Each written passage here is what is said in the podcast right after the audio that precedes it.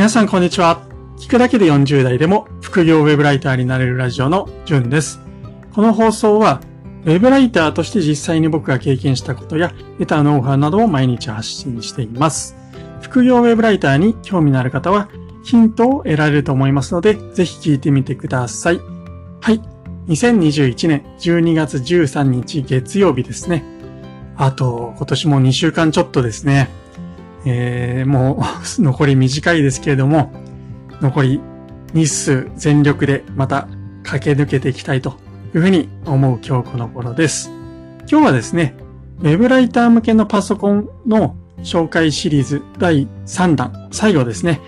ウェブライターに Mac の PC をおすすめしない理由7選ということについて話していきたいと思います。この放送は、ウェブライター向けにパソコンが欲しいけれども、Mac ってどうなの？とかですね。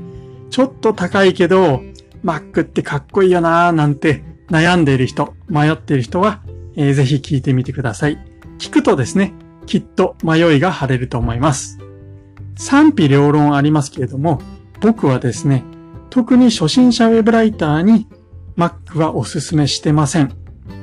ウェブライターをやっていてですね、Mac で、Mac で困ること、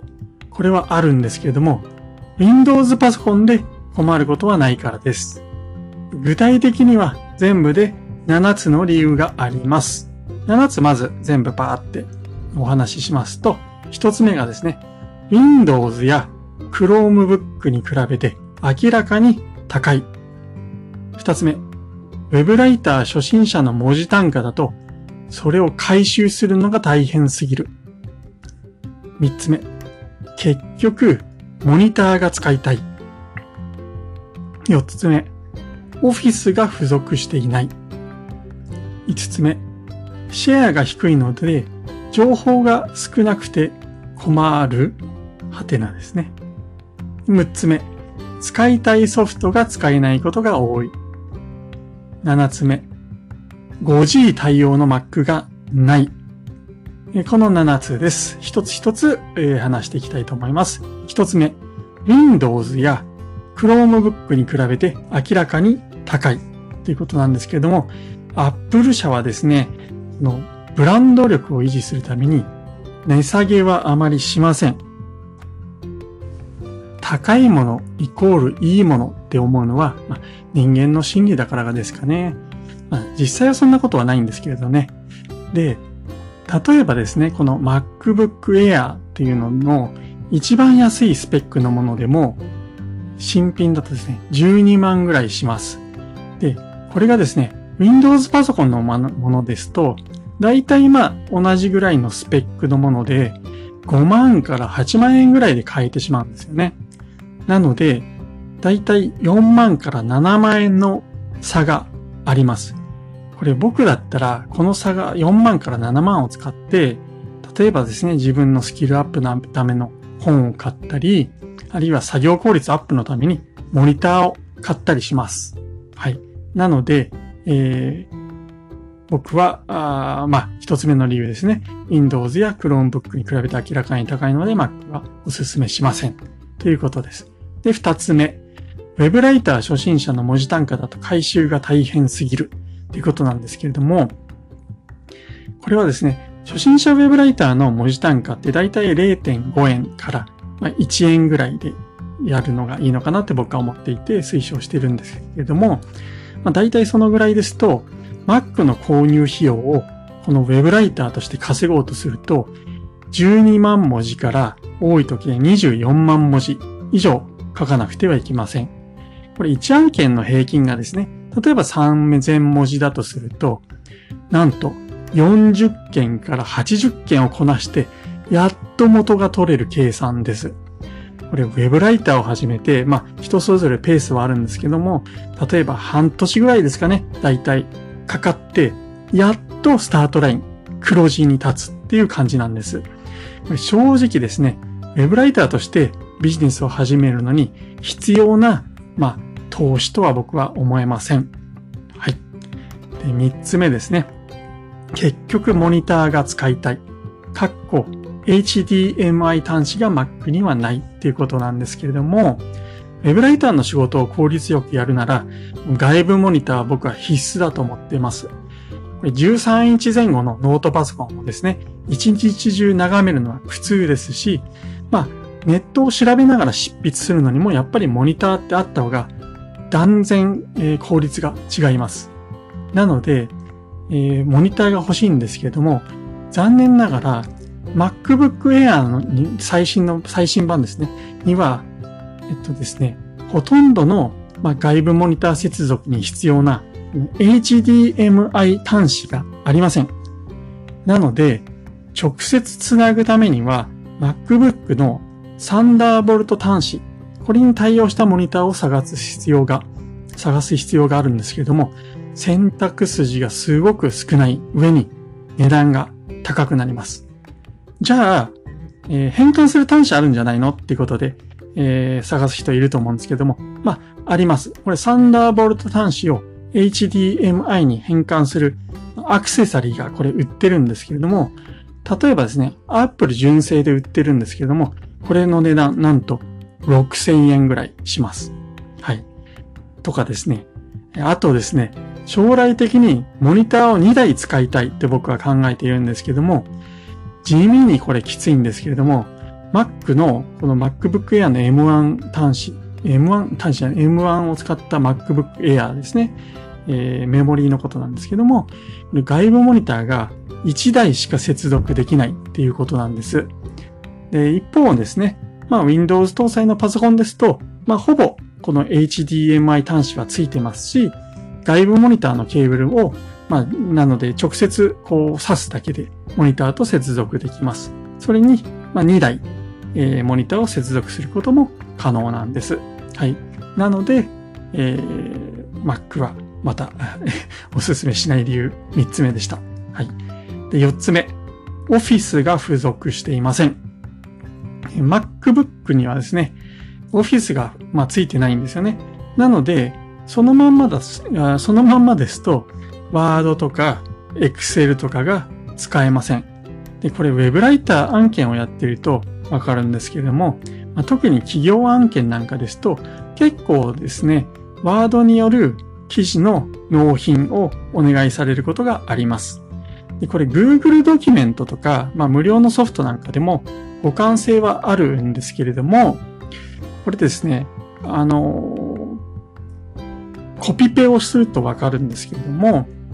あの、段落が崩れたりするんですよね。なので、ワードで出してくださいっていうお客さんに対して、Google ドキュメントで渡すと、その、向こうで、例えばコピペした時とかに、まあ、段落が崩れてしまったり、とかっていうこともあったり、あるいはですね、やっぱりクライアントさんがワードで出してくれっていうのにですね、ちょっと、いや、ワード持ってないんで Google ドキュメントでっていうのはなんか若干頼みづらいじゃないですか。はい。なので、やっぱりワードが欲しいなっていうふうに思いますよね。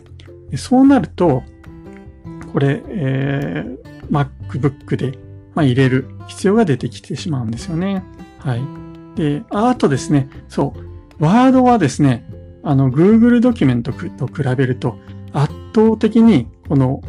文章の構成機能が優秀です。Google だとほとんどですね、あの、この構成 Google ドキュメントって本当構成機能ぜひ使ってもらいたいんですけど、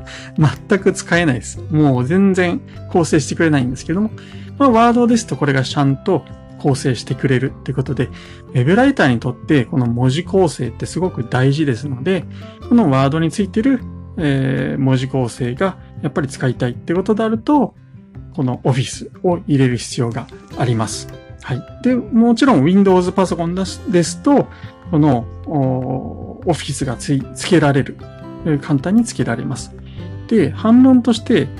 Windows 搭載のパソコンだって、この Office 機能をつけると高くなるじゃないかっていうのはあると思うんですけども、まあ実際その通りなんですけれども、例えばなんですけども、今デルの公式を見てみるとわかるんですけれども、オフィス付きオフィス付きのパソコンの場合、プラス12,450円で買えるんですね。でこれ一方、Mac に導入しようとすると、あの、機能の一番安い Office Home and Student 2019 for Mac っていうのがあるんですけども、これの値段が26,184円ということで、約1万4000円の差が出ます。なので、これ、オフィスを入れてワードを使おうとすると、まあ単純に、えー、端末の料金の差だけでなくて、このオフィスを入れる値段1万4000円もプラスで差がついてしまうということで、これを導入すると MacBook Air の一番安いのを買っても初期費用がいきなりですね、14万円に跳ね上がってしまうということになるんですね。はい。なので、えー、はい、えー、それが4つ目の Mac をお勧めしない理由です。で、5つ目ですね。シェアが低いので情報が少なくて困るかもしれないっていうことなんですけども、Mac はですね、一部の人にすごい熱烈な人気があって、あの、多くのシェアを持っているんですけれども、これですね、一応全世界とかで見てみると、シェアはですね、多いように見えて実は9.6%しかないんですよね。で、Windows がこれ87.4%っていうことで、もう圧倒的です。はい。で、当然ですね、何かトラブルなどで困った時なんかは、Windows パソコンの方が圧倒的に情報が豊富です。で、Mac もまあ9.6%とはいえ相当な人数が使っているので、もちろん情報はいっぱいあるんですけれども、やっぱり Windows と比べると、まあ比べるものにならないのかなっていうふうに思います。今のところ、まあこのシェアがですね、大きく変わるとは考えづらいので、Windows のパソコンの情報の優位性は継続していくのかなっていうふうに思います。はい。で、次6つ目ですね。使いたいソフトが使えないことが多いです。Mac の場合はですね。これソフトウェアを開発する会社も Windows 向けに作った方が、まあもちろん量が売れるからなんですけれども、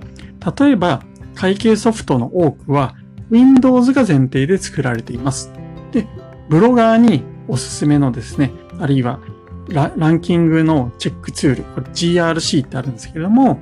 これはですね、えー、Mac の場合、Windows のようにそのままインストールして使うことはできないんですね。で、まあ最近はそうは言っても、クラウド上の会計ソフトなんかもシェアを伸ばしているので、まあ、Mac でもまあ問題ないっていうこともあるかと思うんですけれども、ただですね、これ、あの、なんていうんですかね、ブートキャンプっていう Apple 社が開発したソフトで、まあ、Windows 向けのソフトを使えるとかっていうこともあります。はい。なんですけれども、やっぱりですね、この選択筋が少ないっていうのは確かですし、まあ、この使う手間っていうのも、あの、Windows よりはですね、ちょっとめんどくさかったりします。あるいは、この互換性に問題が出てきたり、まあ、結構トラブルの話なんかも聞きます。はい。なので、まあ余計な苦労なんかをせずですね、自由にソフトを使っていきたいのであれば、Windows がおすすめです。はい。で、最後、7番。5G 対応の Mac が少ないっていうことなんですけれども、少ない。えー、5G 対応の Mac が、えー、少ないじゃないですね。失礼しました。5G 対応の Mac がないなんですけれども、えー、なので今は買うべきじゃないっていうことなんです。で、これですね、まあ Windows だってそうじゃないかっていうと、まあその通りです。要は Mac も Windows もまだ 5G 対応のパソコンはないんですよね。なんですけれども、スマホを見ていただけるとわかると思うんですけども、もうここからですね、数年、1、2年ぐらいで急速に 5G 対応の、あの、スマホ、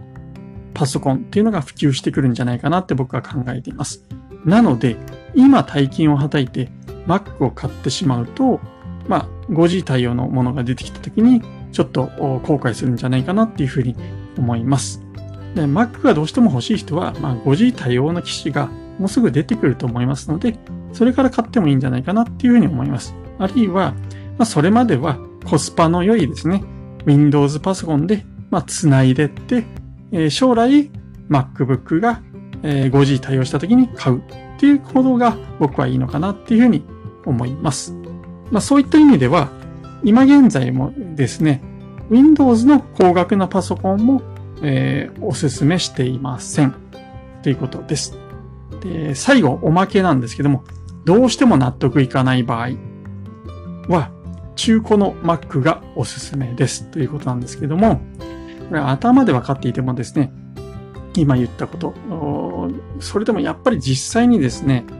実物見ると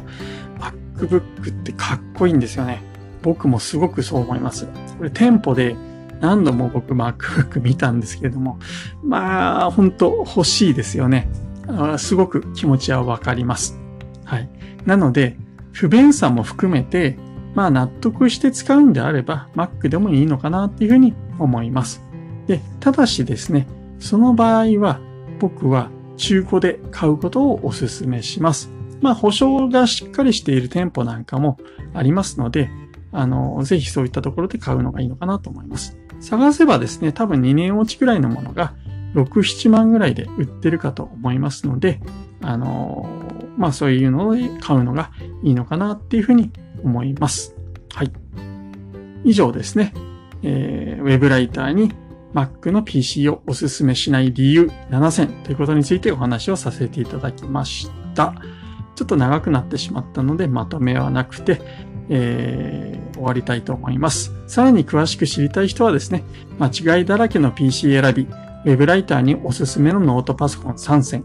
Mac が必要ない理由も解説というブログを書いていますので、概要欄から URL で飛べますので読んでみてください。本日は配信を聞いていただきましてありがとうございました。それではまた明日お会いしましょう。じゅんでした。ではでは。